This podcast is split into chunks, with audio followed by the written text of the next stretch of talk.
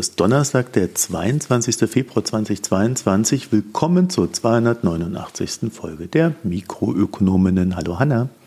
Hallo Marco. Ja, wir haben heute ein kurzes Vorgespräch. Das heißt, ich habe meinen Märzurlaub umgeschmissen. Ich fahre jetzt einfach am Sonntag in Urlaub.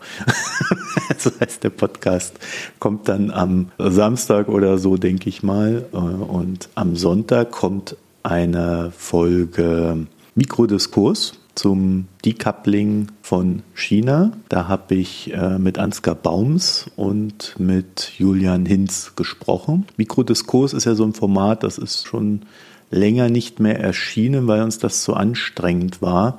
Und der Philipp vom Makronom und ich haben dann vor zwei Jahren glaube ich, war es, bei einem Kaffee entschieden und bei einem Mittagessen in Berlin. Wir machen das einfach mal, wenn wir ein Thema haben, wo wir Lust haben. Dann machen wir einfach weiter. So in ganz loser Geschichte. Und Jetzt war es soweit, hat er dann den Philipp angehauen und dann haben wir es jetzt einfach gemacht. Ich glaube, die Folge ist auch ganz gut geworden. Das ist natürlich, wie bei uns immer der Fall, nicht in dieser aufgeregten Form, sondern in der ruhigen Form. Ich glaube, die beiden Diskutanten haben sich ganz gut ergänzt. Äh, also ich habe noch einiges gelernt und in dem Sinne ist das dann auch sehr hörenswert, aber natürlich hinter der Paywall für eine gewisse Zeit, ist dann allgemein freigeschaltet wird. Soweit. Am Sonntag sollte dann noch eine Aufnahme mit Franziska Tschinderle für die Foreign Times dazukommen.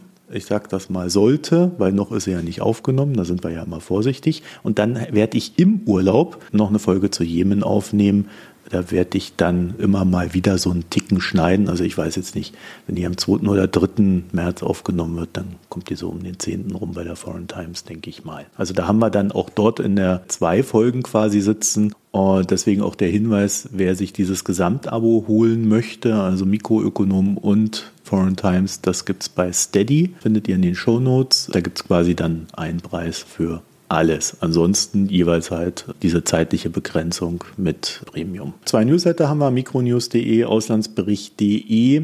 Ansonsten möchten wir uns wie immer bei den Spenden, Premium-Abos und Daueraufträgen bedanken. Wirklich vielen Dank dafür. Auch für das Verteilen in sozialen Netzwerken Zuspruch. Schokolade. Schokolade, was? Schokolade? Ich habe Schokolade bekommen. Hanna hat Schokolade bekommen? ja. Woher? Macadamia-Schokolade. Von Ivo. Mm, das klingt gut. Ja. Bin ein wenig neidisch. Tja. Das musst du jetzt, ähm, jetzt musst du rum, rumjammern, Aber ob du auch Schokolade haben möchtest. Nein, beim Ivo jammere ich nicht rum. Ja, und äh, wenn ihr dazu noch ein paar Gedanken habt oder Hanna Schokolade schicken möchtet, äh, ich glaube, da Nein, ihr... reicht. Ich habe aber ja. einen neuen Lieblingswein ohne Alkohol. Reden wir über den dann? Muss ich noch raussuchen, können wir aber machen. Also, also, wenn ihr uns dazu noch was schreiben möchtet oder falls ihr doch Hanna Schokolade schicken möchtet, mh.mikroökonom.de. Wir lösen alles. Und ich bin immer noch Antworten schuldig. Ich arbeite dran.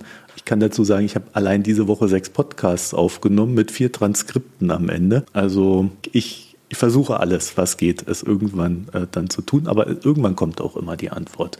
So, und dann haben wir noch Mastodon, Reddit und Twitter jeweils Mikroökonomen, da findet ihr uns. Da werden dann immer so die verschiedenen Folgen wie so ein RSS-Feed da reingehauen. Damit kommen wir zu unserer beliebtesten Rubrik. Wir sprechen nicht über. Worüber sprechen wir denn nicht, Hanna? Wir sprechen nicht über Veronika Grimm, wirklich nicht. Ich, ich würde aber Du gerne. doch, ne? Also vielleicht ganz kurz. Wir sprechen nicht darüber, dass Veronika Grimm Aufsichtsrätin werden möchte und dass möglicherweise, wie kann man da nur drauf kommen, mit ihrem Posten im Sachverständigenrat für Wirtschaftsfragen geringfügige Interessenkonflikte auslösen könnte. Und du so, worüber sprichst du bei ihr nicht? Also ich möchte das gerne ergänzen darum, dass es handelt sich um Siemens Energy und wer sich erinnert, der wird feststellen, dass Joe Kaiser ja schon mal da so einen Stunt versucht hat. Damals ging es um Luisa Neubauer, die hat aber gesagt, nö, nö Joe, mach ich nicht, kein Bock. Veronika Grimm hingegen hat gesagt, ja super, mach ich. Her mit der Also Kohle. überhaupt kein Problem Ja? davon. FDP ist natürlich der Meinung, dass Veronika Grimm unbedingt Wirtschaftserfahrung braucht und die würde sie da ja dann in dem Aufsichtsrat sammeln. Da ich selber ja auch diverse Aufsichtsratsposten schon hatte und auch noch habe. Ja, also man lernt sehr viel über Aktienrecht äh, in so einem Aufsichtsrat, beziehungsweise man sollte sich da auskennen, ob man jetzt wirklich was über Wirtschaft lernt. Naja, man lernt aber vielleicht viel über Steuern und äh, Staatshilfen und ähnliches. Das könnte Frau Grimm sicherlich helfen. Ich würde vorschlagen, Frau Grimm tritt einfach aus fachlichen Gründen zurück. Meine Meinung. Bin nicht sicher, ob sie bereit ist, auf dich zu hören und dann äh, nehmen wir vielleicht den anderen Rücktritt. Ja, naja. Ja. Naja, kommen wir zu Hessen und den Hutis. Also, ich habe ja letzte Folge Nur gesagt, dass die. Es passiert Übergang. einfach, ne? es ist nicht absichtlich.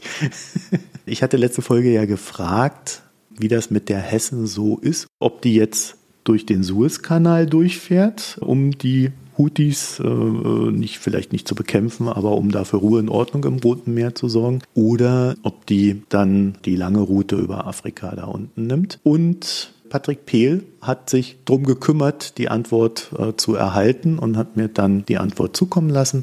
Und er hat da uns übermittelt, naja, fährt durch den Suezkanal.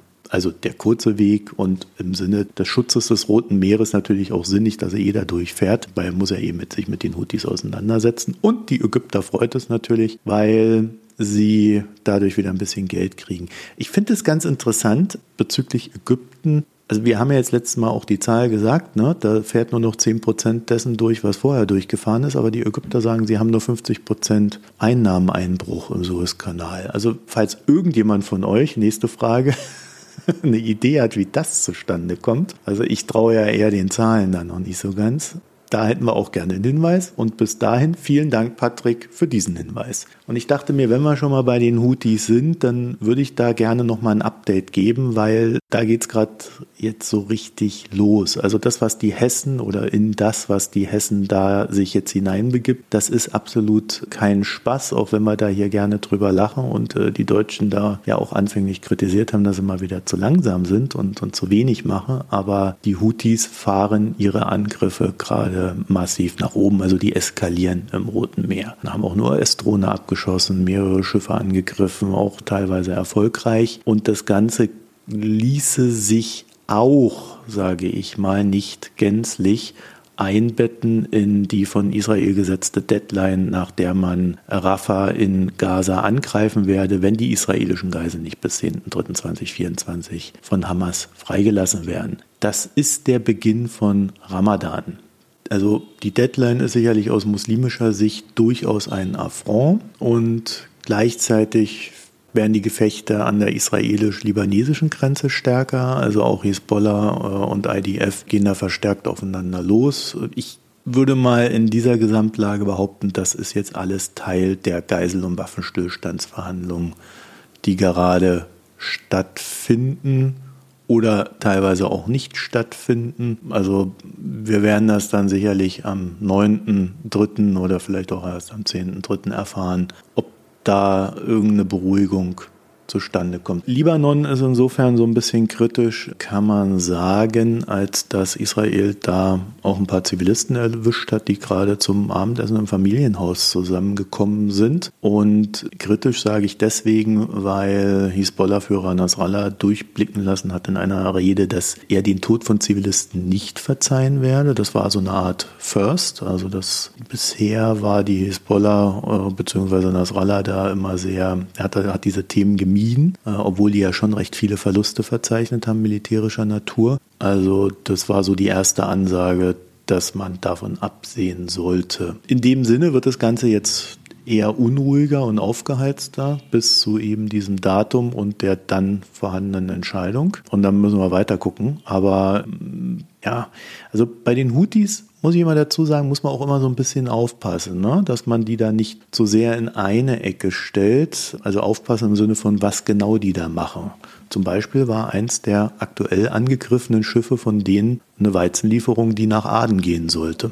Also Aden ist der international anerkannten Regierung im Jemen zuzuschreiben. Das war also mehr ein Verstoß gegen die unausgesprochene Waffenruhe zwischen den dortigen Parteien und Saudi-Arabien. Versteckter Angriff im Sinne zur angeblichen Solidarisierung mit Gaza, aber ich denke, da ging es eher darum, den Weizen für Aden zu verhindern. Und also wird erstmal nicht besser, wird jetzt nur noch schlimmer und deswegen begeben wir uns dann dem Bundeswirtschaftsbericht und dem Wachstumschancengesetz, Hanne. Ja, auch das war wieder eine, ein Übergang, wie er schöner kaum sein könnte. Ähm, ja, es wird in der Wirtschaft nämlich auch nicht besser. Aber du, Hanna, sei mal ehrlich, wenn ich den Christian Lindner fragen würde, ist der Habeck für dich wie die Houthis, wird der doch Ja sagen. Nee, ähm, jetzt dieser Tage sagt Christian Lindner, die Union ist wie die Houthis. Ah. Also neuerdings in Bezug auf das Wachstumschancengesetz ist man wieder ganz zusammen und die Union ist der Böse, obwohl sie ja letzte Woche noch mit der Union koalieren wollten. Also ähm, die FDP ist sich über ihre Allianzen halt nicht so ganz einig. Aber das vielleicht vorweggenommen, das Wachstumschancengesetz war ja im Vermittlungsausschuss. Da gab es heute eine fadenscheinige Einigung und unter anderem ist aber immer noch offen auch, wie das finanziert werden soll. Deshalb ist trotz Bundestagsbeschluss und jetzt Vermittlungsausschuss noch nicht klar, wie es damit weitergeht. Aber das ist vielleicht der zweite Schritt. Zunächst mal hat Habeck gestern in der Bundespressekonferenz und heute im Bundestag den Jahreswirtschaftsbericht der Bundesregierung vorgestellt. Das ist ja ein im Prinzip neues Format, was Robert Habeck eingeführt hat. Also natürlich gab es immer schon Anfang des Jahres einen Bericht, der die Grundlage für die Steuerschätzung ist oder Ende des Jahres nach halt dem SVR-Bericht und dem Gutachten der Wirtschaftsforschungsinstitute kam eben dann die Steuerschätzung. Aber das war halt nicht so ein Strategiedokument sozusagen. Und mhm. seit Habeck Wirtschaftsminister ist, gibt es eben diesen Jahreswirtschaftsbericht, der auch immer in sehr ansprechender, mit Grafiken aufbereiteter Art und Weise sowohl schriftlich vorliegt und einsehbar ist, als auch in der Pressekonferenz mit, da hält Habeck so Karten hoch. Also es wird nicht am Beamer präsentiert, sondern er hat dann immer ausgedruckte Karten mit den Grafiken dabei. Das ist ein ganz schönes Schauspiel. Man merkt eben doch, dass er das politische Kommunikation ganz gut macht. Ja, und da drin ist, und das ist halt auch ein bisschen das Neue, es ist einerseits der Status quo und dann aber auch immer so ein Ausblick, was die Bundesregierung zu tun gedenkt ansichtlich der Wirtschaftslage. Ist also jetzt der dritte Bericht dieser Art gewesen. Dieses Mal nicht so stark auf Transformation, also es ist schon Transformation, klingt immer noch sehr rein, aber gerade der erste Bericht hat halt sehr stark aufgezeigt, wo sind unsere Lücken in Bezug auf den klimaneutralen Wandel. Hier geht es jetzt schon im Kern sehr stark um Wirtschaft und auch sehr viel mehr so um die harten Fakten, was Unternehmensinteressen anbelangt letztlich. Der Inhalt ist wenig überraschend, wenn man das SVR-Gutachten gelesen hat. Er ist übrigens auch so lang wie ein halbes SVR-Gutachten. Auch das finde ich krass, weil es ja nochmal Zusatzarbeit ist. 178 Seiten. Ja, im ersten Teil kommt, wie gesagt, auf den ersten 20 Seiten beziehungsweise 25 Seiten kommt erstmal der Status quo. Da ist es eben wenig überraschend, dass die Wachstumsprognose nach unten korrigiert werden muss. Das ist ja im SVR-Gutachten auch schon angekündigt gewesen. Im Prinzip, der SVR ging noch von 0,5 Prozent Wachstum aus. Das, die Bundesregierung sagt jetzt 0,2 Prozent, also wieder nach wie vor an der Stagnation, immer an der Grenze zur Rezession rauf, runter, rauf, runter. Da bleiben wir. Die Schätzung der Bundesregierung Mitte des Jahres war 1,8 Prozent. Also darüber ist es erheblich nach unten korrigiert worden. Und da hängt natürlich einiges dran. Das macht, dass die Steuerschätzung sehr viel schlechter aussieht. Und da ja gleichzeitig kein Potenzial da ist, Schulden zu machen, auch, dass dadurch die staatlichen Investitionen ja, nicht in der Form erfolgen können wie geplant. Habeck hat in der Pressekonferenz relativ klar gesagt, er hat im Prinzip zwei Erklärungen dafür. Das eine ist, dass der Welthandel sehr stark eingebrochen ist hm. im letzten Jahr, was stimmt keine Frage. Also gerade bei wichtigen Handelspartnern von Deutschland, die waren besonders stark betroffen. Also die chinesische Wirtschaft ist, wie hier schon vielfach betont, kriselt auch so ein bisschen vor sich hin. Die europäischen Partnerländer, die für uns ja sehr wichtig sind, haben mit ähnlichen Problemen zu kämpfen wie wir. Gerade eben natürlich, weil die auch der Zinspolitik der EZB unterliegen und die EZB angezogen hat in der Zinspolitik. Entsprechend ist der inländische Konsum in vielen europäischen Ländern massiv eingebrochen und dadurch auch unser Handel. Also letztlich geht es uns so wie den europäischen Partnern und wir sitzen alle im gleichen Brei und handeln deshalb auch nicht so viel miteinander. Der zweite Grund, den Habeck nennt, ist ein eigentlich eher langfristiger, nämlich, dass wir den Fachkräftemangel sehen und dadurch eben ähm, das Potenzial der Industrie nicht ausgeschöpft wird. Damit hat er sicher recht da sind wir halt sehr an der Grenze von Konjunktur und Wachstum, weil natürlich Fachkräftemangel ein strukturelles Problem ist. Das wird auch nicht besser, wenn morgen unsere Handelspartner wieder ganz viel kaufen wollen. Und das hat er schon auch recht deutlich angesprochen. Gerade eben in der Pressekonferenz gestern hat er das sehr klar gesagt, dass eben wir einen erheblichen Fachkräftemangel haben und dass wir da auch nicht so schnell rauskommen und dass wir dadurch mhm. gerade im Inland auch ähm, Potenziale nicht ausschöpfen, Konsumpotenziale, darüber, dass die Leute halt natürlich auch weniger Einkommen haben, wenn sie nicht in Beschäftigung sind, als auch Produktionspotenzial und dass eben die deutschen Unternehmen beklagen, dass sie selbst bei vollen Auftragsbüchern nicht nachkommen. Und das stimmt natürlich. Ist halt die Frage, was man da jetzt mal schnell machen kann. Vielleicht ganz kurz. Die Rückschau ergibt jetzt im Moment eine Rezession fürs letzte Jahr, also minus 0,3 Prozent. Das wird noch wesentlich auf die Energiepreiskrise vor allen Dingen zurückgeführt und den dann übers Jahr verstärkten Effekt der restriktiven Geldpolitik. Wir haben auch, das haben wir ja gesehen, in den letzten Monaten gab es ein, zwei Artikel zum hohen Krankenstand. Das hat auch jetzt einen, in den Bericht ist es eingeflossen, dass außergewöhnlich hoher Krankenstand das gesamtwirtschaftliche Arbeitsvolumen dämpfte.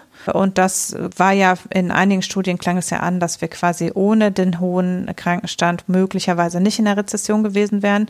Wir haben intern in unserem Slack da ja heiß drüber diskutiert, weil letztlich die Frage ist, kann man diese Schätzung treffen? Also können wir sagen, ohne Krankenstand wäre es so gewesen? Das kann man anzweifeln, aber es ist natürlich in vielen Artikeln groß hochgezogen worden. Und es spielt auf jeden Fall mit rein, denke ich, dass wir sowieso am Limit unserer Kraft Fachkräfteverfügbarkeit sind und dann schlägt so ein Krankenstand vielleicht auch mehr rein, als er das noch vor zehn Jahren gemacht hätte oder so. Es gab ja Zeiten, da konnten wir zum Beispiel über Kurzarbeit auch kürzere Phasen quasi überbrücken. Äh, wenn wir jetzt natürlich einen latent Fachkräftemangel haben, ist eben die Frage, wie stark ist auch das Anpassungsvermögen. Gibt es dann zum Beispiel noch viel Überstunden, die Leute abbauen können, wenn es gerade schlecht läuft und ähnliches?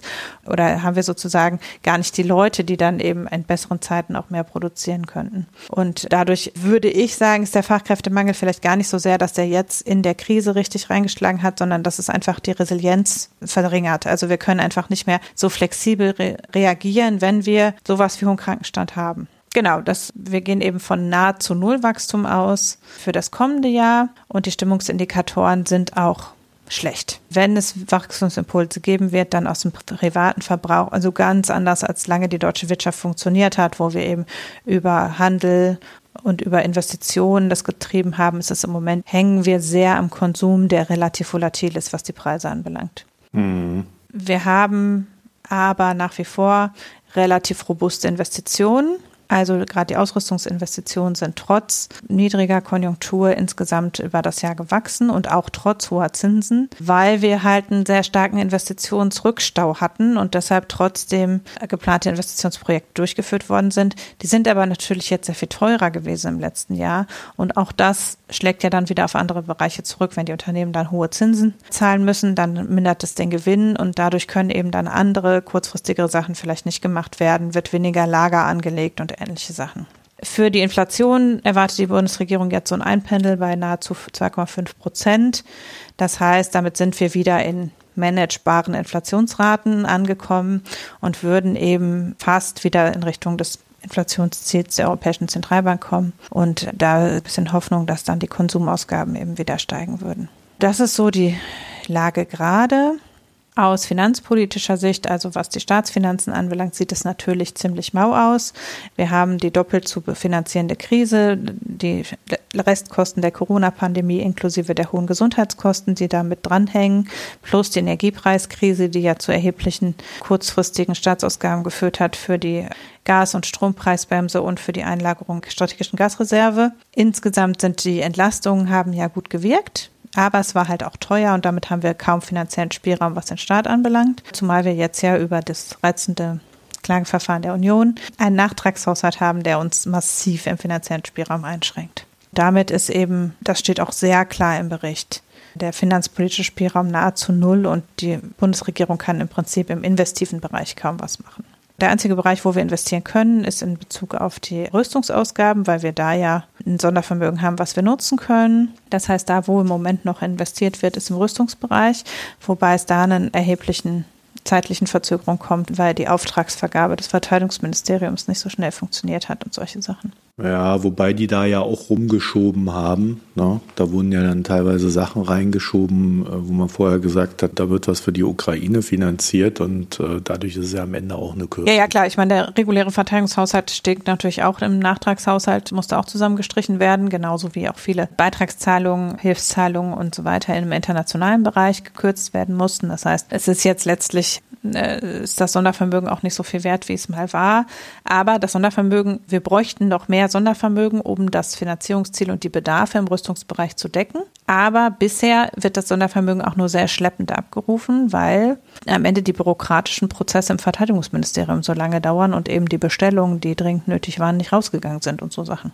Und deshalb ist im Moment in dem Sondervermögen noch relativ viel Geld, aber es ist klar, dass wir mehr brauchen werden, als da drin ist. Energiepolitisch sieht es ganz gut aus. Ne? Die Gaspreise und Strompreise haben sich ziemlich normalisiert, liegen nicht auf dem Niveau vor 2020, aber doch deutlich unter dem Niveau der letzten drei, vier Jahre. Also es liegt jetzt so ein bisschen auf dem Niveau von 2021 etwa, der Gaspreis und auch der Strompreis. Also so auf dem Post-Corona, als da so die Krise langsam durch war, auf dem Niveau ungefähr liegen die derzeitigen Gas- und Strompreise und die Future-Preise legen nahe, dass es auch auf einem ähnlichen Niveau bleiben wird. Energiepolitisch hat es sich nahezu normalisiert. Und was wünschenswert war und auch eingetreten ist, ist, dass die CO2-Preise zuletzt ja sehr angezogen hatten. Das ist natürlich jetzt im letzten Jahr sind die CO2-Preise gesunken, die Treibhausgasemissionen leicht zurückgegangen sind und dadurch die Nachfrage nach Zertifikaten etwas geringer war. Es wird aber jetzt ja die Verringerung der Zertifikatemenge ist herausgeschoben worden, aber natürlich wird trotzdem jetzt in nächster Zeit eine Verringerung der Zertifikatemenge anstehen und dann dürfte der CO2-Preis auch wieder steigen. Er liegt im Moment so bei um die 70 Euro pro Tonne und eigentlich war die Erwartung, dass Anfang diesen Jahres wir den dreistelligen Bereich erreichen. Äh, da sind wir jetzt noch nicht, aber das ist absehbar, dass das äh, passieren wird. Äh, ja, wie gesagt, die Treibhausgasemissionen sind ja im Corona-Jahr relativ stark gesunken und zum Glück seitdem nicht wieder auf den Wert von 2019 gestiegen, sondern bleiben halt so ein bisschen äh, niedriger als 2019, müssten aber natürlich bis 2030 sich nochmal halbieren. Und wie man da hinkommen will, schauen wir mal. Genau, das ist der Stand der Dinge. Also insgesamt ähm, nicht schön, was Robert Habeck da erzählt hat zum Stand der Dinge. Er hat aber auch gesagt, was er zu tun gedenkt, immerhin. Das ist ja auch schon mal was. Er zeigt zehn Handlungsfelder auf. Also kommen wir jetzt zur Habeckschen Weltenrettung. Nein, er sagt selber, dass es nicht genug ist. Das hat er zu uns in der Pressekonferenz gesagt, aber dass das die Felder sind, wo im Moment Handlungsspielraum ist. Ne, das sind ja zwei Sachen, was man machen müsste und was man derzeit finanzieren kann. Und das ist halt, also da stellt er, scheut er sich auch nicht, sich hinzustellen, mit dem Finger auf die Union zu zeigen und zu sagen, hier, das ist das, was wir halt jetzt noch machen können und es hätte besser ausgesehen. Also, was die Habecksche Weltenrettung beinhaltet, nach dem, was er sich wünscht, das muss man auch sagen, es ist auch nicht alles klar, ob er das wird umsetzen können. Er möchte Investitionen, Stärken, Modernisierung. Warte, ich lese es kurz vor, es klingt alles so schön. Also, zehn Handlungsfelder für eine nachhaltige Stärkung der Wettbewerbsfähigkeit. Das ist übrigens auch der Titel des Berichtes, nachhaltige Stärkung der Wettbewerbsfähigkeit. Investitionen stärken, Modernisierung vorantreiben. Verfahren verkürzen, unnötige Bürokratie und Regulierungsdichte abbauen. Innovationen erleichtern, digitale Transformation vorantreiben, technologische Souveränität stärken. Arbeitsangebot stärken, Erwerbspotenziale erschließen. Kapital mobilisieren, Finanzierungsbedingungen verbessern. Angebot erneuerbare Energien erhöhen und energieeffizient nutzen. Nachhaltige Produktion stärken, Kreislaufwirtschaft ausbauen. Außenhandelsbeziehungen diversifizieren, Wirtschaftssicherheit erhöhen. Nachhaltigen und bezahlbaren Wohnraum schaffen. Verkehrsinfrastruktur modernisieren und nachhaltige Mobilität stärken. alle ja. Buzzwords da, würde ich sagen. Ne? Ja, also es klingt auch wirklich wie so eine Buzzword-Liste, ne? Hm. Ja, es ist ein bisschen, also es wird ausdifferenziert, muss man sagen. Also das, was ich jetzt kurz versuche zusammenzufassen, umfasst in Wirklichkeit 50 Seiten des Berichtes. Und das alles, also wo halt rumgeeiert wird, ist die Frage der Finanzierung. Dazu wird auch nicht klar benannt und es werden auch nicht jetzt gesagt, das und das und das sind die Gesetze, die wir schon in der Schublade haben. Es ist aber alles zumindest gut begründet. Ne? Also warum das die Felder sind, wird schon begründet. Das Thema Investitionen hat zwei Komponenten. Natürlich, dass wir einen Rückstau haben bei den transformativen Investitionen. Äh, insbesondere eben in Energieeffizienz und klimafreundliche Technologien. Der Strukturwandel muss beschleunigt werden, das ist im Prinzip klar. Und gleichzeitig brauchen wir dringend eine Modernisierung des Kapitalstocks. Also schon ohne Transformation hätten wir halt massiv zu investieren. Und auf Basis dessen sind aber eben aus, habe ich gerade schon gesagt, die Investitionen haben zugenommen trotz des Krisenjahres. Was jetzt da getan werden soll bei den privaten Investitionen, sind im Prinzip nur regulatorische Maßnahmen. Es gibt ja keinen steuerlichen Spielraum im eigentlichen Sinne oder keinen, insbesondere keinen Förderspielraum, um irgendwas zu subventionieren, sondern es geht eben hauptsächlich darum, Genehmigungsverfahren zu beschleunigen, Regulierungsdichte abzubauen. Das klingt ja auch an in allem, was die Unternehmen so sagen. dass sie gehindert werden an Investitionen durch Regulierung und Bürokratie. Und das nehmen sie halt auf. Es gibt auch Ausnahmen von der Unternehmenssteuerbelastung, gerade für KMU. Aber die steuerlichen Entlastungsspielräume sind eben klein und man muss das wirklich sehr gezielt einsetzen. Das heißt, man kann nicht in die Breite jetzt die Unternehmenssteuer senken oder so, sondern da muss man kleine Bereiche auswählen. Genau. Es ist insgesamt so, das wird auch aufbereitet, dass die Investitionen hochgegangen sind, aber zum Teil eben auch äh, finanziert aus eigenen Mitteln, aus Rücklagen und nicht so stark wie in den Vorjahren finanziert aus Krediten. Das ist ja auch total logisch. Die Kredite kosteten ja fast nichts. Natürlich ist viel Kredit finanziert worden in den letzten Jahren und das levelt sich jetzt so wieder ein. Aber immer noch ist die Kreditfinanzierung höher als so in den letzten Jahren der Merkel-Zeit. Oder nee, insbesondere halt als so in 2016, 2017, da hatten wir zum letzten Mal hohe Zinsen und da war der Anteil der Kreditfinanzierung sehr viel geringer. Und insgesamt, insgesamt auch das Investitionsvolumen geringer übrigens. Das, äh, der Wirtschaftsbericht greift da einige Dinge aus dem SVR-Gutachten wieder auf und sagt eben, die äh, Ausrüstungsinvestitionen, das hat ja der SVR gefordert und eben zehn Jahre müssen 15 Prozent des Kapitalstocks erneuert werden. Das ist schon ein ziemlich hoher Betrag und äh, das wird im Wachstumschancengesetz adressiert und zwar durch äh, Wiedereinführung der degressiven Abschreibung, zeitlich befristet und andere Abschreibungsverbesserungen, insbesondere für geringwertige Wirtschaftsgüter und Sonderabschreibung für kleine und mittelständische Unternehmen. Dann verbesserter Verlustrücktrag und Nutzungsmöglichkeiten für Verlustvorträge und eine Investitionsprämie für Klimaschutz zur Förderung von Investitionen in energieeffiziente Wirtschaftsgüter. Das gefällt auch noch in den Investitionsbereich. Es gibt noch ein paar andere Sachen, die eher nicht die Investitionen betreffen. Das ist es im Prinzip, äh, was die Investitionen betrifft. Also da sieht man schon, es ist ein Tropfen auf den heißen Stein, würde ich sagen, was auch die ähm, Investitionsförderung anbelangt. Dann kommt der ganze Bereich staatliche Investitionen, wo natürlich Bedarfe sind und wo jetzt eher gekürzt wurde. Also nein, das stimmt nicht. Die staatlichen Investitionen sind, liegen über den von 2019 und 2020 nach wie vor. Es sind ja Investitionen in die Bahn geplant zum Beispiel ähm, und in staatlichen Wohnungsbau. Das heißt, insgesamt gibt es schon, wird mehr des Staatshaushalts in Investitionen fließend, aber dadurch, dass der Klimatransformationsfonds wegfällt, werden sehr viel weniger staatliche Investitionen fließen als geplant. Sie bemühen sich, Trotzdem aus dem, was der KTF einnimmt, also das, die Zertifikate, sind das ja im Wesentlichen Investitionen gezielt, also öffentliche Investitionen äh, zur Erreichung der Klimaschutzziele zu tätigen. Also sowas wie, das sind dann doch Subventionen eben für zum Beispiel Heizungsumbau, äh, Photovoltaik und ähnliches und die Förderung von Elektromobilität. Das heißt, der Staat tut, was er kann, aber das ist alles sehr viel weniger.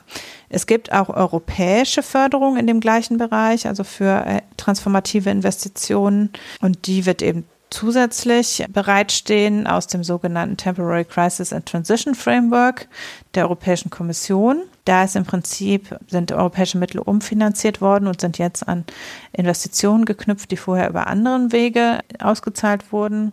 Da Deutschland aber Nettozahler ist, weiß ich jetzt nicht, ob sie jetzt mehr bekommen als vorher und man es also als Gewinn verzeichnen kann oder nicht. Der Bereich Bürokratieabbau, das ist ja eigentlich so das Olaf Scholz-Thema, weil es der Deutschlandpakt da drin steckt, den Olaf Scholz ja in großer Rede im Bundestag angekündigt hat. Pakt für Planungsgenehmigungs- und Umsetzungsbeschleunigung heißt der übrigens jetzt. ja. Ja. Ähm, mhm. Also. Weißt du, da braucht das Wort schon so lange, es auszusprechen, dass da überhaupt nichts besteht. Ja, also der Abbau von Bürokratie, das steht ja noch, hat für die Bundesregierung einen besonders hohen Stellenwert. Die Wirtschaft soll nicht durch unverhältnismäßig zusätzliche Bürokratie belastet werden. Also es soll eigentlich nicht Bürokratie abgebaut werden, nur sei keine zusätzliche aufgebaut. Insbesondere ist das die Genehmigung von die Beschleunigung von Planungs- und Genehmigungsverfahren logischerweise und insbesondere auch von Public-Private Partnerships. Dazu gibt es ein Genehmigungsbeschleunigungsgesetz. Deutsche Sprache ist einfach schön. Und äh, dann die Digitalisierung von Verwaltungsabläufen. Aber ehrlich gesagt, ne, das ist ein dickes Brett. Also ob das jetzt im nächsten Jahr die Konjunktur anregt, wage ich zu bezweifeln. Ja, ähm, also das ist sicher alles richtig, aber es sind sicher alles mittel- bis langfristige Maßnahmen, was in diesem Bürokratieabbau-Dingens drin ja. Wobei das ja bei fast allen diesen Themen ist, die wir jetzt da bisher genannt haben, dass es im Grunde ist es nicht falsch. Warum sollte man dafür eine Krise brauchen, es überhaupt zu tun? Das kann man eigentlich ständig machen. Ne? Ja, ich bin auch sicher, dass diese Pläne schon vorher in der Schublade lagen. Ja. Also die verkaufen sich jetzt vielleicht besser, äh, weil man mhm. den konkreten Anlass hat. Aber am Ende, also das hat man ja letztes Jahr schon gesehen, dass vieles Robert Habeck auch in die Hände gespielt hat, natürlich, weil es eigentlich Transformation beschleunigt hat. Es ist halt nur jetzt erst echt doof, dass das Geld weg ist. Ne, weil natürlich diese ganze Nutzung des KTF dafür war ein super Hack. Und wenn das halt jetzt wegfällt, du kannst halt Sachen zehnmal schneller umsetzen, wenn den Leuten dafür Geld bietest. Und wenn halt keine öffentliche Förderung dranhängt, dann ja, ne? Und gleichzeitig die Zinsen hoch sind, dann macht es sich halt schlechter, muss man auch sagen. Ja, aber jedenfalls Bürokratieabbau äh, steckt damit drin. Dann das nächste Thema ist im Prinzip das Buzzword-Thema schlechthin, nämlich Innovation erleichtern, Digitaltransformation vorantreiben, technologische Souveränität stärken. Das Große für mich da drin ist eigentlich das Stärken von technologischer äh, Souveränität. Das ist ein wirklich wirtschaftsstrategisches Thema. Da kommen wir sehr viel mehr auch in den Bereich wirklich strategische Wirtschaftspolitik, die wir ja jetzt 20 Jahre nicht gemacht haben. Und das ist sehr erfrischend zu sehen, dass das gemacht wird, finde ich. Dass eben wieder ganz gezielt gesagt wird, welche Branchen wollen wir eigentlich fördern. Und zwar nicht, weil sie ihre Lobbyorganisationen in Berlin auf der Straße stehen haben. Ja, die Autoindustrie gehört nicht zu den Branchen, die für uns Innovationspotenzial und Souveränität bieten. Aber, und Robert Habeck gibt sich ja sehr viel Mühe, auch die traditionelle Industrie nicht zu vernachlässigen, aber man merkt eben auch, er hat eine große Liebe zur Halbleiterproduktion. Er bemüht sich, Solaransiedlungen in Deutschland zu fördern. Am Ende ist das schon sehr richtig und wichtig. Also wieder, wir sehen ja, was wir alles verloren haben über die letzten 20 Jahre an Industrieansiedlungen, die wir schon mal hatten, gerade im Bereich der Solarzellenproduktion und wie viel Weltkrise wir auch brauchten, um argumentieren zu können, dass wir unabhängiger sein müssen in der Chip- und Halbleiterproduktion. Also das sind einfach so Themen, die sind eigentlich ein No-Brainer, aber wenn alles friedlich und gut läuft, dann kann man das halt so bräsig sein, das vergessen. Ja, also da ist einerseits drin, dass die Bundesregierung da eine gezielte Forschungsförderung in privaten Unternehmen vornimmt, also eben Innovationen Forschung und Entwicklung in Unternehmen werden äh, durch Geld gefördert und durch Steuernachlässe äh, zusätzlich gefördert, also insbesondere eigentlich durch Steuern, äh, durch bessere Abschreibungsmöglichkeiten und eine langfristigere Abschreibung von Innovationsforschung, insbesondere in den Sektoren, äh, Schlüsselbereichen Mikroelektronik, KI, Quantentechnologie und Biotechnologie, um da eben gezielt innovative Technologien zu fördern. Dann gibt es ja neu, also äh, noch unter Merkel gegründet, die Bundesagentur für Sprunginnovation, Sprint, die äh, Fördermittel bereitstellt für äh, Innovation mit disruptivem Potenzial. Dann gibt es einen Fonds, der speziell Open Source Ökosystemforschung fördert. Und dann zusätzlich äh, schreibt auch das Wirtschaftsministerium Grundlagenforschung für und neue Exzellenzcluster aus für diese benannten Bereiche. Digitalisierung und KI-Anwendung muss wahrscheinlich in jedem Ding jetzt drinstehen. Aber ja, das kommt auch noch vor. Dann, was ich ganz interessant finde, ist, dass es Verbesserungen beim Zugang zu Fremdkapital für gemeinwohlorientierte Unternehmen geben soll und auch Aufsetzen eines Social Impact Fonds für soziale Innovation und gemeinwohlorientierte Unternehmen. Das finde ich ganz, ganz spannend, weil das so ein bisschen rausfällt aus diesem Kapitel, dass eben man offensichtlich da auch ein bisschen eine Karte auf gemeinwohlorientierte Unternehmen setzt. Dann gibt es Gründungsförderung und Digitalisierung des Genossenschafts- und Gemeinnützigkeitsrechts, finde ich. Also es hat mich ein bisschen irritiert, muss ich sagen. Über das Thema, dass der SVR KI ganz toll findet, hatte ich ja mit Fred schon gesprochen. da äh, schafft die Bundesregierung einen Rahmen für KI und äh, Zukunftsschlüsseltechnologien, einen rechtlichen Rahmen und strebt eine bürokratiearme, investitionsfreundliche Durchführung der KI-Kontrolle an. Außerdem gibt es einen nationalen Datenplan. Da haben wir auch in Bezug auf den äh, SVR-Bericht schon länger drüber gesprochen. Äh, jetzt kommt das eigentlich Interessante an dem Kapitel, nämlich die strategisch bedeutsamen europäischen Wertschöpfungsketten stärken, also China die Macht wegnehmen, um das mal ganz drastisch zu sagen. Ja, da geht es darum, zusammen mit europäischen Partnern Schlüsselindustrien gezielt zu fördern, dafür zu sorgen, dass die Wertschöpfungsketten innerhalb von Europa etabliert werden. Also insbesondere auch wieder die gleichen Sachen, Mikroelektronik, künstliche Intelligenz, Hochleistungsrechner, Elektromobilität. Artilleriemunition verlässliche Verfügbarkeit von mikroelektronischen Komponenten unabhängig von geoökonomischen Entwicklungen. Sieh eine an. Wir haben lange gebraucht, um es zu verstehen, aber jetzt ähm, ist es soweit, dass wir eben gucken, dass wir Chip-Herstellung und ähnliche Komponenten europäisch aufstellen wollen. Natürlich werden wir damit nicht von billigen China-Chips runterkommen, aber zumindest haben wir vielleicht Unternehmen, die im Zweifels- und Kriegsfall solche Sachen herstellen können. Es gibt da interessante Karten dazu, mit welchen Unternehmen zusammen die Bundesregierung das vorhat. In Deutschland 31 Mikroelektronik- und Kommunikationstechnologieunternehmen in fast allen Bundesländern, außer Niedersachsen, Thüringen und Rheinland-Pfalz. Dann auch noch Unternehmen, die an Important Project of Common European Interest äh, Projekten beteiligt sind. Also das ist halt tatsächlich eine gemeinsame Initiative der EU-Kommission. Und da gibt es insgesamt auch 20 deutsche Unternehmen, darunter natürlich welche, die naheliegen, wie Airbus, DB Netz, Bosch, Rheinmetall, aber auch einige aus dem Kommunikationsbereich, Deutsche Telekom, Secunet, Ericsson. Rheinmetall. Ja, Rheinmetall habe ich schon gesagt. Ne? Nein, ich meine wegen Kommunikationsbereich. Aber äh, auch SAP natürlich. Also ne, ähm, es sind schon alles bekannte, große, etablierte Industrieunternehmen, die in Deutschland für Branchen stehen, die für Europa von strategischer Bedeutung sind und deshalb Europa gefördert gemeinsam an Wertschöpfungsketten arbeiten sollen. Also mit dem deutschen Instrument für Mikroelektronik, Kommunikationstechnologien und dann eben nochmal diese Schlüsselindustrien. Da legt Deutschland schon auch Geld rein und fördert eben über besondere, besondere Unterstützung und Europa legt da auch Geld rein, so dass insgesamt da schon einiges zusammenkommt.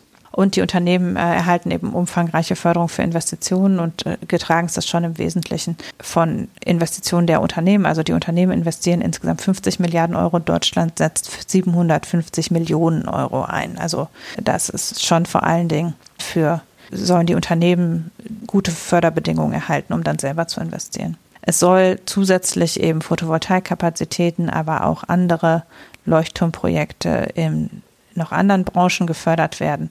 Und damit haben wir schon, finde ich, endlich eine explizit benannte strategische Wirtschaftspolitik, die explizit sagt, diese Branchen sind uns wichtig, die brauchen wir hier vor Ort. Es ist jetzt aber nicht so, dass das umgesetzt wird, sondern das ist erstmal nur das, was man gerne hätte, ne? Mm -mm.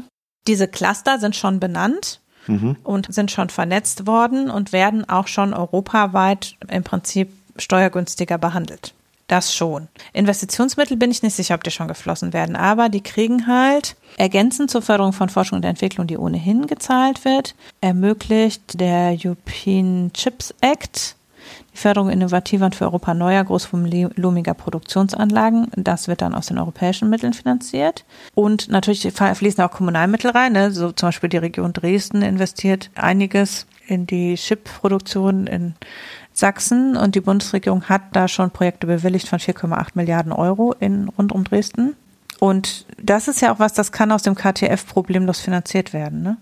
Das sind ja transformative Sachen, ne, wenn es um Solarzellen, Chipproduktion und so weiter geht. Dann gibt es zum Teil, wird es durch Rahmenbedingungen, ne, neue EU-Batterieverordnung, neue Chip-Verordnung, Vorteile durch bestimmte CO2-Fußabdrücke und so weiter. Also da geht es halt auch viel um so günstige Rahmenbedingungen für Investitionen und um die Benennung von gemeinsamen Datenökosystemen, Vereinfachung von Datenaustausch und ähnlichen Sachen.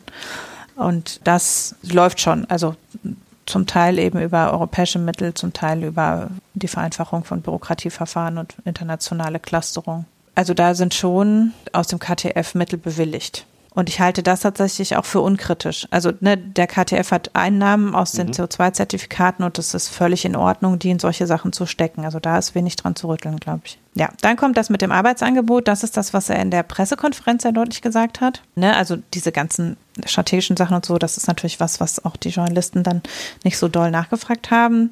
Er hat in der Pressekonferenz gesagt, ja, man muss halt sehen, wir haben derzeit einen erheblichen Mangel an Fachkräften. Ich glaube, 2,5 Millionen Fachkräfte fehlen schon derzeit. Wir haben aber auch zwei Millionen Menschen, die keine Ausbildung haben zwischen 20 und 30. Das ist so die Rechnung, die er aufgemacht hat. Und hat eben gesagt, da müssen wir was tun. Wir müssen die Leute alle in Ausbildung und in Arbeit bringen. Und damit müssen wir unsere Fachkräftekrise lösen. Gleichzeitig hat, steht im Bericht auch noch drin, eben die Erwerbstätigkeit von Frauen fördern. Das äh, die Möglichkeit von hoher Teilzeit, also die Erhöhung der Wochenarbeitszeit bei Männern wie Frauen, wird nochmal erwähnt. Und dann eben Förderung im Mittelstand für Gründung von Frauen und sowas. Aber das ist doch eine Milchmädchenrechnung mit den zwei Millionen. Natürlich, das hatte, das sagt er auch selber, dass wir es darüber alleine nicht schaffen werden, dass das zwar dringend notwendig ist, aber er hat in der Pressekonferenz auch relativ klar gesagt, wir werden ohne Zuwanderung diese Erwerbskräftelücke nicht schließen. Die wird immer größer durch das in Rente gehen der Boomer-Generationen. Und damit werden wir ohne Zuwanderung auf Dauer dieses Problem nicht lösen. Und wir werden, sobald es der Wirtschaft wieder besser geht, in einen extremen Arbeitskräftemangel reinlaufen. Das hat er relativ klar gesagt. Und mhm. natürlich kann man sich das erstmal schönreden über diese Mobilisierung. Aber wenn man ehrlich ist, ne, von diesen zwei Millionen sind ein paar hunderttausend gar nicht erwerbsfähig. Dann wird es Leute geben, die äh, man erst noch alphabetisieren muss, bevor man sie in Ausbildung bringen kann. Also Menschen, die 20 bis 30 sind und keine Ausbildung haben, da ist schon so viel schiefgelaufen, dass das auch nichts ist, was man von heute auf morgen macht und die sind, stehen da nicht morgen als Fachkräfte auf der Matte. Hm. Ja, auf der anderen Seite, wenn ich dann sehe, dass wir irgendwie Busfahrer aus Afrika ja. holen, wo ich mich frage, ob man denn wirklich in Deutschland die Leute nicht befähigen kann, Bus zu fahren. Also da gibt es ja vielleicht zumindest an der einen oder anderen Stelle doch noch ein paar Potenziale. Ja, gibt es. Und ich glaube auch, dass es, auch was Zuwanderung anbelangt, ist es ein, ein Trugschluss zu glauben, dass wir ausgebildete Fachkräfte importieren können werden. So wie wir nicht bei uns einfach sagen, hier, wir ändern mal was am Bürgergeld und dann werden die Leute schon alle arbeiten. So wenig können wir auch sagen, wir machen ganz tolle Einwanderungsbedingungen, dann werden haufenweise Fachkräfte in unser Gesundheitssystem und in unseren Dienstleistungssektor einwandern. Weil einerseits ist unser Ausbildungssystem so, dass es Leuten extrem schwer macht, eine Fachausbildung zu erwerben.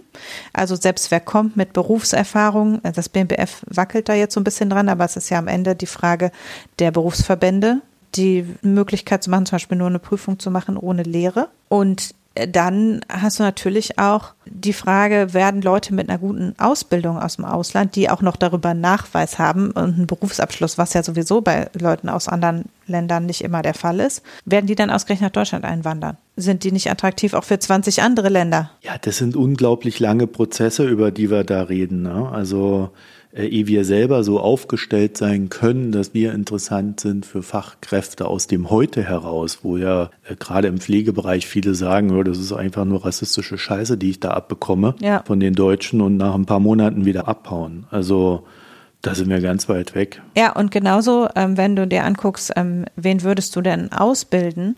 Und du guckst, dann ist es halt auch so, dass Leute, die zwischen 20 und 30 sind, was heißt, die sind nicht in Aus, die haben keine Ausbildung. Ja, das kann ja auch sein, dass die zweimal ein Studium abgebrochen haben oder so. Das heißt, die sind vielleicht durchaus fähig, auch in einem beschleunigten Verfahren eine Ausbildung zu machen. Aber wer wird denn zu einem Lehrgehalt mit Mitte 20 arbeiten? Ne? Also unser Ausbildungssystem basiert ja im Prinzip auch darauf. Und das gilt natürlich genauso für Leute, die aus dem Ausland kommen und dann noch ihre Lehre nachholen müssen, obwohl sie Berufserfahrung haben, dass die Leute nicht von einem Gehalt von unter Mindestlohn dann eine Ausbildung machen werden, weil sie davon nicht leben können, weil unser ganzes Lehr- und Ausbildungssystem basiert darauf, dass Leute bei ihren Eltern wohnen und deshalb mit dem Lehr Lehrlingsgehalt auskommen. Und wenn du 20- bis 30-Jährige hast, dann leben die nicht bei ihren Eltern. Denen muss man ein Lehrgehalt zahlen, von dem sie selber überleben können. Oder du musst ein Ausbildungs-BAföG einführen oder solche Sachen.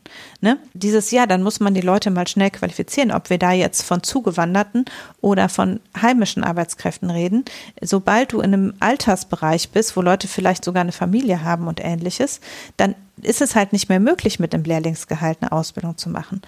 Und dann kannst du auch nicht sagen, die Leute machen eine dreijährige schulische Ausbildung, wie zum Beispiel zur Krankenschwester oder zum Krankenpfleger. Nochmal drei Jahre zur Schule gehen, wenn du 28 bist und vielleicht alleine wohnst und eine Partnerin unterhalten musst und ein kleines Kind oder so. Ne? Was ist der Anspruch da und wie realistisch ist das zu machen? Und wie kann man das anpassen. Und da ist es eben so, dass da am Ende die Innungen eine Rolle spielen und die Berufsverbände und die Ausbildungsbetriebe und die muss man alle mitnehmen.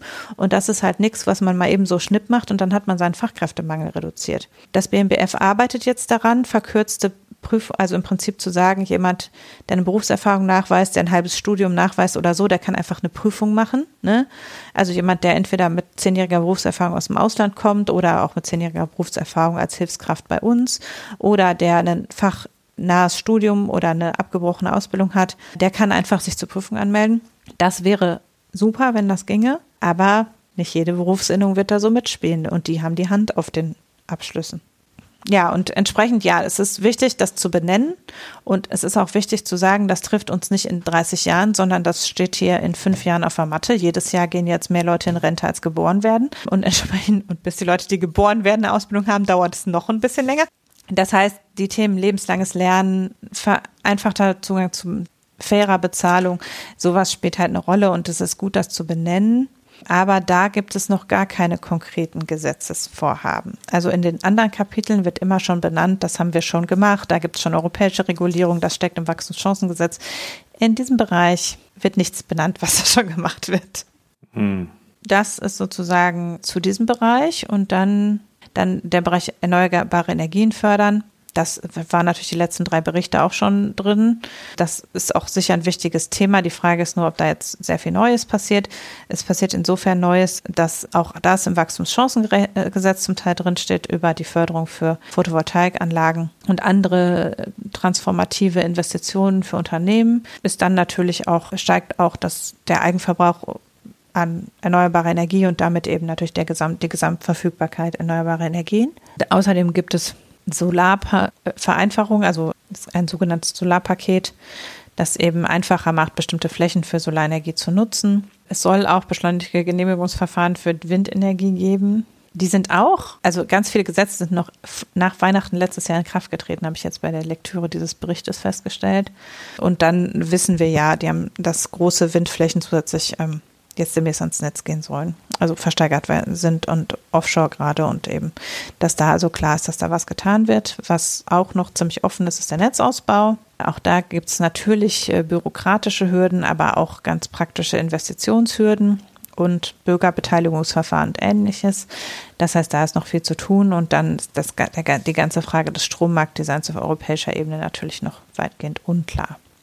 Die Bundesregierung sagt aber, sie ähm, arbeitet daran das Thema Kreislaufwirtschaft habe ich mir nicht näher angeguckt. Ja, komm. Es tut mir leid, es nervt mich alles. Da steht auch dauernd das Wort Wasserstofftechnologie, das hat mich allein schon äh, frustriert.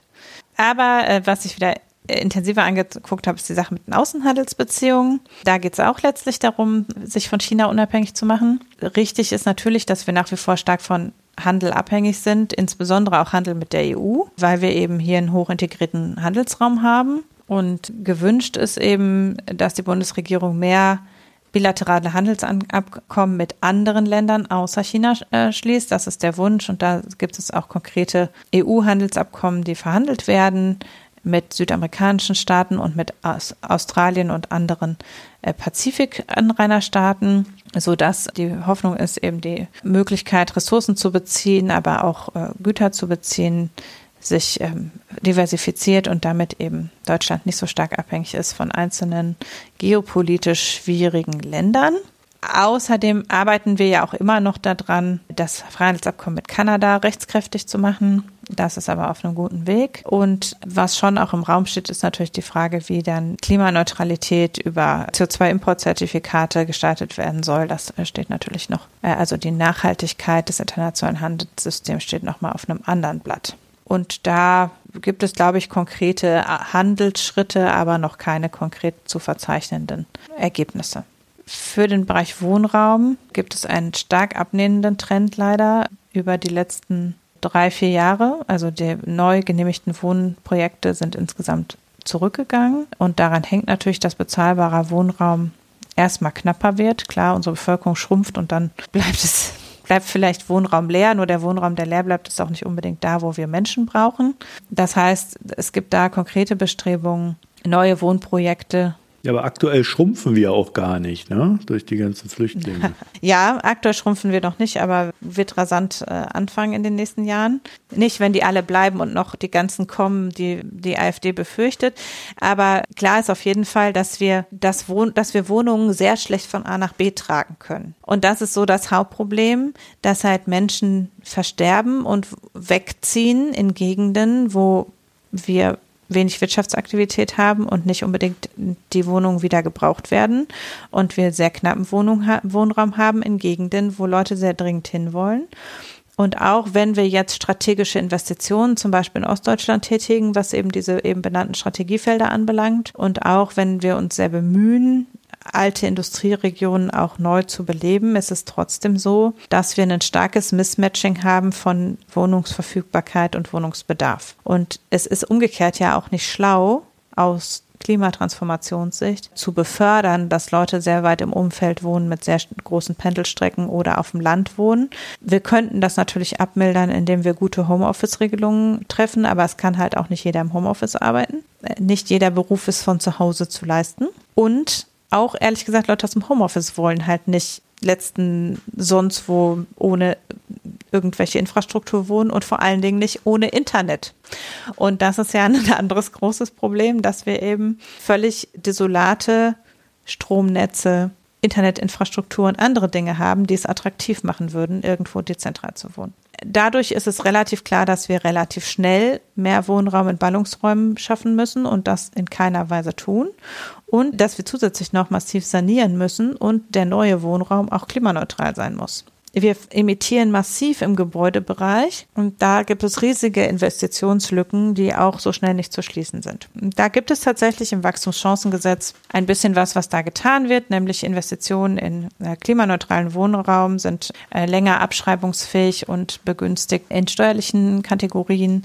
Aber auch da ist es natürlich so, dass am einfachsten wäre, der Bund würde Geld in die Hand nehmen und sozialen Wohnungsbau betreiben. Und dafür hat der Bund leider kein Geld. Und dann sagt der Bund, ja, wir unterstützen jetzt mal die Länder dabei, aber die Länder haben halt auch kein Geld. Und entsprechend kann man auch da wieder nur Planungsgenehmigungs- und Umsetzungsbeschleunigung. Es ist ein Kreuz. Ist so. Das Kapitel benennt also viele Bedarfe und wenig Lösungen. Die Lösungen, die im Wachstumschancengesetz stehen, sind halt ein Tropfen auf den heißen Stein. Dazu kommt noch die Sache mit der Wärmeplanung, die total ausgehöhlt worden ist. Und entsprechend, äh, ja, ist klar, dass das benannt wird und dass es notwendig ist. Und es gibt natürlich auch noch Fördermaßnahmen, aber es ist halt bei weitem nicht genug.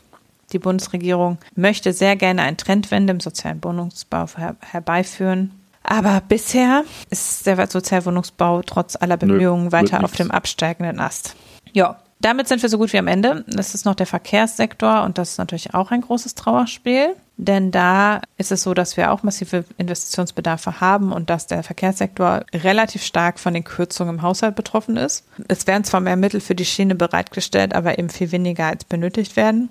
Das sollte außerdem aus anderen Subventionskürzungen finanziert werden, von denen wir wissen, dass sie zum Teil wieder zurückgenommen wurden. Und entsprechend bleibt auch da hauptsächlich die Einrichtung der DB Infrago AG, die von fraglicher Nützlichkeit für das ganze Problem ist. Da kommt natürlich die Sachen mit der Gemeinwohlorientierung ins Spiel. Ach, jetzt verstehe ich das. Guck mal. Die beide, die Infrastruktur, die DB Netz AG und die DB Infrago AG, äh, sind ja gemeinwohlorientiert und sollen sich also jetzt einfach einfacher verschulden können, damit der Bund sich nicht verschulden muss. Das ist der Ziel mit der Gemeinwohlorientierung. Mhm. Das ist das, was Robert Habeck tun will. Und ich habe jetzt in meinem langen äh, Monolog hier ungefähr 20 Mal Wachstumschancengesetz gesagt, vielleicht auch 50 Mal. Denn das war eigentlich das Instrument, mit dem die meisten dieser Dinge angegangen werden sollten. Das Wachstumschancengesetz ist nach mühsamem Prozess im Bundestag verabschiedet worden. Äh, da schon wegen Streit innerhalb der Koalition auf ein absolutes Kompromissminimum gekürzt und dann in dritter Lesung endlich verabschiedet. Und dann hat der Bundesrat nicht zugestimmt. Und dann war es jetzt im Vermittlungsausschuss und die unionsgeführten Länder pochen darauf, dass die schrittweise Abschaffung der Agrardieselsubvention rausgenommen wird aus dem Wachstumschancengesetz. Dies ist ein Teil der Gegenfinanzierung. Damit äh, wäre das ohnehin schon auf tönernen Füßen stehende Finanzierungskonzept hinfällig und dann könnten die meisten Sachen nicht durchgeführt werden. Also de facto sperrt die Union sich nicht gegen die Maßnahmen. Im Gegenteil, die Union hat einen Zehn-Punkte-Plan vorgelegt und an die Ampel an Olaf Scholz geschickt, was was alles getan werden soll, um die Wirtschaft zu fördern. Und da sind ein Teil dieser Punkte, die im Wachstumschancengesetz drinstehen, drauf gelistet. Aber sie pochen eben darauf, dass die Finanzierungsquellen gestrichen werden. Insbesondere eben die Agrardieselsubventionskürzung. Und, oder der Rückbau der Steuerbegünstigung des Agrardiesels ist es ja. Und das ist der Punkt. Also sie wären bereit zuzustimmen, falls die Ampelkoalition diesen Teil rausnimmt. Die SPD-geführten Länder würden wohl zustimmen, hätten aber eigentlich gerne im Gegenteil äh, noch, dass Sachen hinzugenommen werden. Aber da geht man davon aus, dass die in zwei Wochen ist die nächste Abstimmung, dass sie zustimmen werden. Aber wie gesagt, das Gesetz ist schon auf Basis von Finanzierungslücken und der Abstimmung zwischen Wirtschaftsministerium und Finanzministerium um unfassbar viele wichtige Punkte einreduziert worden und ist deshalb eigentlich das Papier kaum wert, auf dem es steht.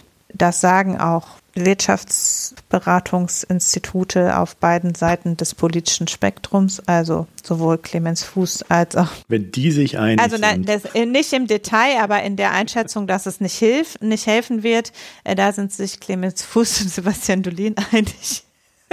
aber ja, äh, natürlich nicht in den Details. Ähm, da ist es dann wieder die Frage, welche Maßnahmen und welche Sektoren äh, stärker profitieren sollten und welche Finanzierungsmöglichkeiten herangezogen werden sollten. Aber relativ klar ist, dass die benannten Handlungsfelder aus dem Wirtschaftsbericht bei weitem nicht adressiert werden bisher. Und Robert Habeck sagt, ja, er würde halt gerne wieder ein Sondervermögen aufbauen und dann würde das alles gehen. Und Christian Lindner sagt nein. Und da stehen wir jetzt. Sieht also nicht ja, richtig immer. gut aus, sagen wir es mal so. Hoffentlich ist das bald vorbei, ja. Naja, äh, äh, wollen wir ins nächste Thema torkeln. Man muss dazu sagen, bei mir ist hier schon 23 Uhr gleich. Ja. Deswegen habe ich jetzt nicht mehr viel beizutragen, Hanna. Mach das mal. Ich habe ja das äh, jetzt folgende Thema auch schon angerissen an verschiedenen Stellen. Ja, genau. Ich habe mir gedacht, in China ist die äh, Situation gerade so dynamisch, da gibt es so einen Newsflow an, an Dingen, die da so passieren, dass ich jetzt dann doch noch mal einen kleinen Überblick mache. Ja, deswegen machen wir den jetzt. Wir hatten ja bereits darüber gesprochen, dass Geld aus China rausfliegt, also dass Auslandsinvestitionen in China zurückgehen und Anleger ihr Geld rausziehen, um genau zu sein. Und jetzt zeigt sich eben auch an den Zahlen, ja, ist so. Ne? Also 2023 sind die Direktinvestitionen in China auf 33 Milliarden gefallen, 82 Prozent weniger als 2022 und der tiefste Stand seit 30 Jahren. 2021 gab es dann noch einen Hoch, vielleicht zum Vergleich, bei 350 Milliarden Dollar. Und im dritten Quartal 2023 gab es sogar einen Rückgang, also das erste Mal seit 1998. Also da merkt man schon, da ist gerade etwas dabei, sich fundamental zu verändern. Und eine interessante Nebenbeobachtung bei der ganzen Geschichte ist, dass da jetzt natürlich auch Zinserhöhungen im Westen eine Rolle spielen. Ne? Also hohe Zinsen bedeutet ja, dass man einen gewissen Ertrag bei geringerem Risiko erzielt, über Anleihen oder über Bankzinsen, je nachdem, wo man da so sein Geld hinpackt. Und in China gehen die Zinsen jetzt nach unten das heißt, allein deswegen bewegt sich schon Geld von A nach B und dann hat man ja in China zusätzlich noch ein paar Risiken durch den Staat, die Art des Finanzmarktes und so weiter und so fort. Also allein schon deswegen bewegt sich sehr viel Geld und der Anreiz ist dann entsprechend aus China rauszugehen. Und dazu kommen dann halt noch die üblichen Probleme, die wir ja schon besprochen haben. So, und jetzt kommt Investitionen aus Deutschland haben einen Höhepunkt erreicht. Also 12 Milliarden Dollar, zumindest nominaler Natur ein Rekord, aber in Prozent der gesamten Auslandsinvestitionen sind wir so mit 10,3 Prozent auf dem Niveau des Jahres 2014. Also auffällig, aber zumindest mal kein neuer Rekord. So, dabei ist zu beobachten, dass das Ganze auf recht wenige deutsche große Firmen, große deutsche Firmen zurückzuführen ist. Also die investieren da, während wiederum Firmen aus dem Mittelstand sich eher zurückziehen. Wir haben das in unserer Decoupling-Folge auch kurz besprochen. Also da wird das Thema auch noch mal ein bisschen, will jetzt nicht sagen näher beleuchtet, aber es wird auf alle Fälle mit verarbeitet. So, und jetzt ist natürlich die Frage, die wurde uns ja auch schon auf Twitter, glaube ich, zugeschickt oder mir zumindest. Was heißt das alles? Also was bedeutet das jetzt fürs große Bild und was soll ich sagen? Ich kann es noch nicht sagen, weil das mit dem Geld ist ja immer so eine Sache. Ne? Sobald irgendwo am Horizont eine Rendite auftaucht, ist das ganz schnell wieder dabei, in die andere Richtung zu laufen. Aber ich glaube, aktuell kann man sagen, ist äh, die, ist die Richtung eher raus aus China, aus Sicherheitsgründen, aus Rendite-Gesichtspunkten etc. pp. Also wir wissen, China hat wirtschaftliche Probleme, die es zu bewältigen gilt und wie immer in solchen Phasen wird dann halt eben Kapital abgezogen. Und so richtig problematisch wird das meines Erachtens erst, wenn man, also wenn es nicht mehr besser wird. Also wenn es einfach so weitergeht. Also wenn die chinesische Regierung Maßnahmen so langsam dann doch umsetzt, und dazu kommen wir ja auch gleich, und der Markt dann am Ende eben doch nicht überzeugt ist. Folge 286, da habe ich ja im Grunde auch schon mal diese Frage mir selber gestellt, aber da sind wir einfach noch gerade zu sehr im Prozess. China will ja dran arbeiten, ne? dass das alles besser wird und deswegen haben sie die sogenannte fünfjährige Loan Prime Rate äh, um 25 Basispunkte auf 3,95 Prozent gesenkt. Und das ist wichtig, weil diese Rate die Preise für Hypotheken beeinflusst. Es ist aber auch ein bisschen sonderbar, weil zum einen hat der Markt das viel eher erwartet und zum anderen hätte er gern eigentlich höhere oder mehr Zinssenkungen. Also dieses später gesenkt ist so ein bisschen puzzling an der Stelle, weil man hatte das Ganze für den Dezember erwartet, dass es da gesenkt wird. Warum Dezember? Naja, im Januar gibt es einen Zinsreset und der würde dann bei den Banken sofort durchschlagen und hätte dann auch entsprechende Auswirkungen. Und das hat man einfach dadurch vermieden, dass man jetzt im Februar die Zinssenkung gemacht hat. Dafür dann wiederum ein Tick mehr, also höhere Senkung und der Markt hat darauf ziemlich kalt reagiert, also nämlich quasi gar nicht. Also hat das wohl durchschaut, den Move. Und da kann man positiverweise sagen, er ist zumindest nicht weiter gefallen.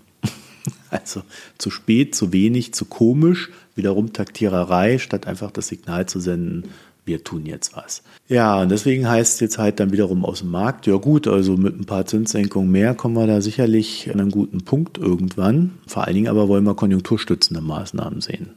Im Grunde ist es durch diese umgedrehte Lage bei den Zinsen jetzt auch wieder so ein bisschen skurril, finde ich, ne? weil wir jetzt halt wirklich äh, im Westen die Niedrigzinsphase verlassen haben, ähm, in China jetzt in den Zinssenkungszyklus übergehen und sich da allein schon dadurch halt eben, wie oben beschrieben, diese Verwerfungen auch für China ergeben. Und da kommen so ein paar Fragen jetzt auf den Tisch, wo ich glaube, die Chinesen selber noch nicht gute Antworten drauf haben. Ja. Also auch diese Zinssenkungen werden ja sicherlich mit Blick darauf gemacht, naja, was passiert denn dadurch mit dem Kapital? Ne? Dann sehen wir auch eine gewisse Entwertung der Währung und so weiter. Also so richtig haben die da noch nicht äh, ihren Weg gefunden. Und dann deutet sich eine, also wirklich deutet sich eine Lösung für den Immobilienmarkt an. Also da ist man gerade dabei in den Überlegungen, was man tun könnte. ich formuliere das ganz vorsichtig, weil das sind so erste Leaks, die jetzt gemacht werden, um dem Markt zu zeigen, wir arbeiten dran. Aber selbst das, was hier angesprochen wird jetzt in der Folge, also da reden wir über Prozesse, die Jahre, wenn nicht ja gar Jahrzehnte laufen werden. Also das Wall Street Journal hat berichtet, dass China nach einer großen Lösung im Immobilienmarkt sucht und die könnte aussehen, ja, Verstaatlichung. Also wäre die kurze Variante, äh, etwas ausführlicher formuliert. Erstens, man übernimmt notleidende Projekte und baut sie zu Ende und dann wandelt man die Wohnungen so um, dass der Staat sie entweder vermieten oder verkaufen kann. Klingt erstmal gut, aber ich habe da so ein bisschen gestutzt bei der Idee, weil eines der Probleme in China ist ja, dass die Wohnungen im Vorfeld verkauft werden. Ne? Also ich gehe da hin und sage, ich will eine Wohnung, gebe das Geld und dann fangen die irgendwann an zu bauen, wenn sie genug Geld eingesammelt haben. Das ist ja einer der Gründe, warum die Immobilienentwickler sich da so übernehmen konnten. Und wenn der Staat da jetzt einspringt, kann er ja nicht einfach den Leuten die Wohnung wegnehmen. Also so muss man sich da mal angucken, wie da genau das geplant ist. Da fehlen leider sehr, sehr viele Details, sondern das sind wirklich nur Ideen, äh, aber es klingt erstmal für mich nicht umsetzbar. So, ein zweites Ding ist einfach der Klassiker, den der Olaf Scholz nicht hinkriegt, obwohl er es versprochen hat. Der Staat baut neue Wohnungen beziehungsweise Häuser, in denen dann die Wohnungen drin sind und entweder vermietet er das dann selbst oder er gibt sie halt zu günstigen Preisen ab. Jedenfalls an der Stelle würde es vielleicht reichen, wenn man dann diese Geisterstätte nicht ständig hochzieht und wieder abreißt, sondern einfach mal fertigstellt und die ja. Leute dann da irgendwie reinsetzt. Also so. gibt so ein Ganz paar effizient ist das alles nicht, ne? Ja. Und Ziel des Ganzen soll sein, den Bestand des Staates an Wohnungen im Markt von aktuell 5% auf 30% zu erhöhen. Was natürlich bei so einem Land wie China schon eine irre Zahl ist. Ne? Kosten dafür werden geschätzt auf 280 Milliarden Dollar in den nächsten fünf Jahren und 1,4 Billionen Dollar insgesamt. Also da sieht man auch schon so ein bisschen, dass das ein sehr, sehr langer Prozess ist, über den wir da reden. Wenn er denn überhaupt gegangen wird, dann ist ja die unmittelbare Frage, wer bezahlt denn das alles? Also wir sprechen ja über diese verschuldeten Provinzen, ne? Ähm, also die werden das sicherlich nicht stemmen können. Da bleibt also die Zentralregierung über diverse Vehikel. Da können wir aber aktuell nur drüber spekulieren. Das heißt aber immer, die Zentralregierung will sich nicht weiter verschulden, wenn nicht unbedingt notwendig. Also müsste das ja irgendwie anders geregelt werden. Ich habe da so das Gefühl, da könnte dann eine Rolle spielen, dass diverse Firmen vielleicht einfach da was übernehmen Ne? Also, dass die einfach unter Anleitung des Staates diese Wohnungen erschaffen oder aufkaufen. Aber das würde ja irgendwie deren Investitionsfähigkeit auf den Weltmärkten wieder hemmen, im, im allgemeinen geopolitischen Konflikt, ja vielleicht auch nicht die beste Idee. Geschwächte Marktposition. Hm. Und ich weiß auch nicht, ob man wirklich das Grundproblem des bezahlbaren Wohnens damit lösen kann, weil hohe Kosten bleiben hohe Kosten. Ne? Wenn ich die über die Miete nicht reinbekomme, dann landen halt diese Kosten als Verluste irgendwo da, wo es halt dann stattfindet. Also könnte man dann wieder dadurch auffangen, dass man die Landpreise niedrig ansetzt beim Verkauf. Ne? Dann hast du ja sofort weniger Kosten bei der Immobilie. Problem wiederum ist, dass die ganzen Provinzen, diese Hochverschuldeten, ja damit überleben, dass sie Land verkaufen und darauf Immobilien projektieren und das immer teurer wird.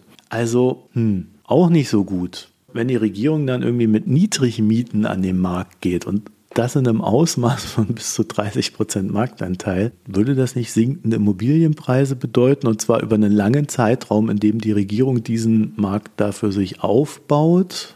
Also aktuell sieht mancher da ja ohnehin schon 30 bis 50 Prozent Preisverfall.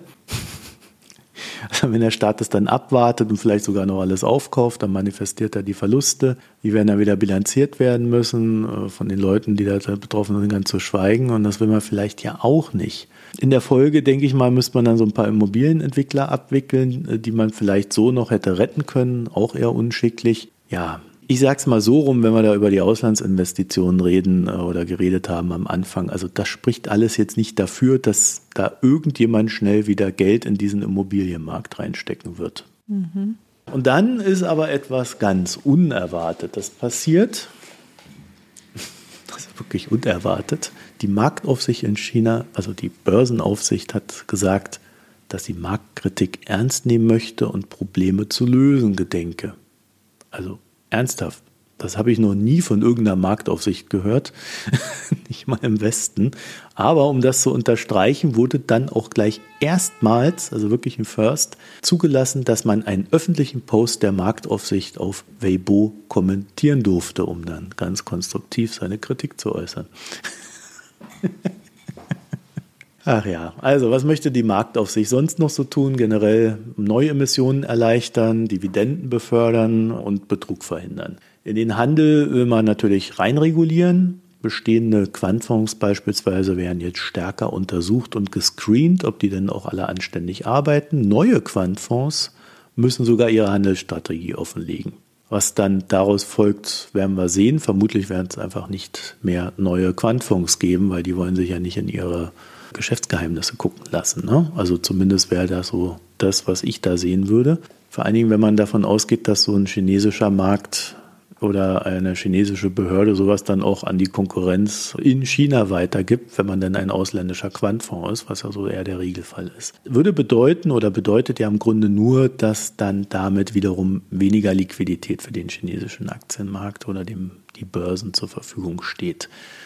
Und generell mit diesem Screening und so weiter will man dann auch beim Quant Trading zunehmend so einen Rahmen setzen, in dem der stattfinden kann. Also man wird wahrscheinlich einfach ein paar Geschäfte verbieten. Dann haben sie sich ausgedacht, dass es eine gute Idee sein könnte, dass die großen Equity-Fonds nur noch zu bestimmten Zeiten Nettoverkäufe vornehmen können.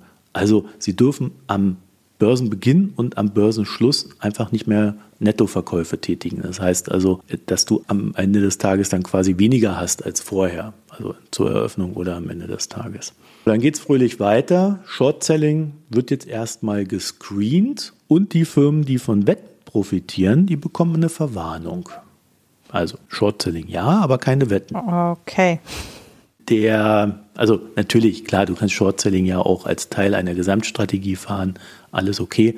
Aber wo da so genau die Grenze ist, werden wahrscheinlich sicherlich alle erst noch rausfinden. also Spekulation eindämmen, Verkäufer erschweren, kennen wir alles aus der Vergangenheit, hat immer so halb funktioniert. Also ich halte das eher für Spielereien. Aber natürlich geht alles so seinen sozialistischen Gang. Zugleich, das ist dann noch on top, haben sie so eine Art Wirtschaftsphilosophie ausformuliert und in die Gesellschaft reingegeben. Das ist jetzt, glaube ich, der dritte Teil, der da in den üblichen Medien da veröffentlicht wurde. Und ich würde sie mal so übersetzen, seien Sie ehrlich, vertrauenswürdig und werden Sie nicht gierig.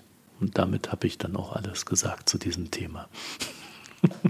Vielleicht sollte Olaf Scholz es auch mal mit solchen philosophischen Aussagen statt empathischen Reden versuchen. So wie. Einfach Leadership, ne? Ich hatte jetzt eher sowas wie die in diese Dinger, die der Papst immer schreibt im, im Auge. Ich musste an David Richard Brecht denken, als du das so gesagt hast, Das dass stimmt, Olaf das Scholz mal soll. Da kommen direkt ganz neue ähm, Informationsformate. Äh, äh, egal, lassen wir das, das ist schon spät. Ja, genau, ab in den Gesellschaftsteil. Haben wir überhaupt was? Naja, wenn du da loslegst, finde ich was. Okay. Ähm, ja, ich habe einen neuen Lieblingswein. Was? Tatsächlich. Deshalb habe ich den noch dazwischen geschoben, zwischen die alkoholfreien Sekte, die ich alle noch besprechen muss. Eine Bekannte brachte mir letztens einen Wein vorbei und sagte, hier, der schmeckt wie ein echter Wein. Er ist ohne Alkohol. Und es stimmt tatsächlich. Keine Ahnung, wie die das machen. Nein, das schmeckt natürlich nicht, nicht ganz wie ein echter Wein, aber er schmeckt ähnlich gut wie Wein, wie alkoholfreier Sekt wie Sekt schmeckt. Sagen wir es mal so. Also, er schmeckt nicht komisch süß, er schmeckt nicht stark nach Schwefel und auch nicht wie Traubensaft. Das sind ja so die äh, Dinge, die man immer so hat, äh, wenn man alkoholfreien Wein oder Sekt hat, dass es entweder einfach wie Traubensaft schmeckt oder sehr stark geschwefelt.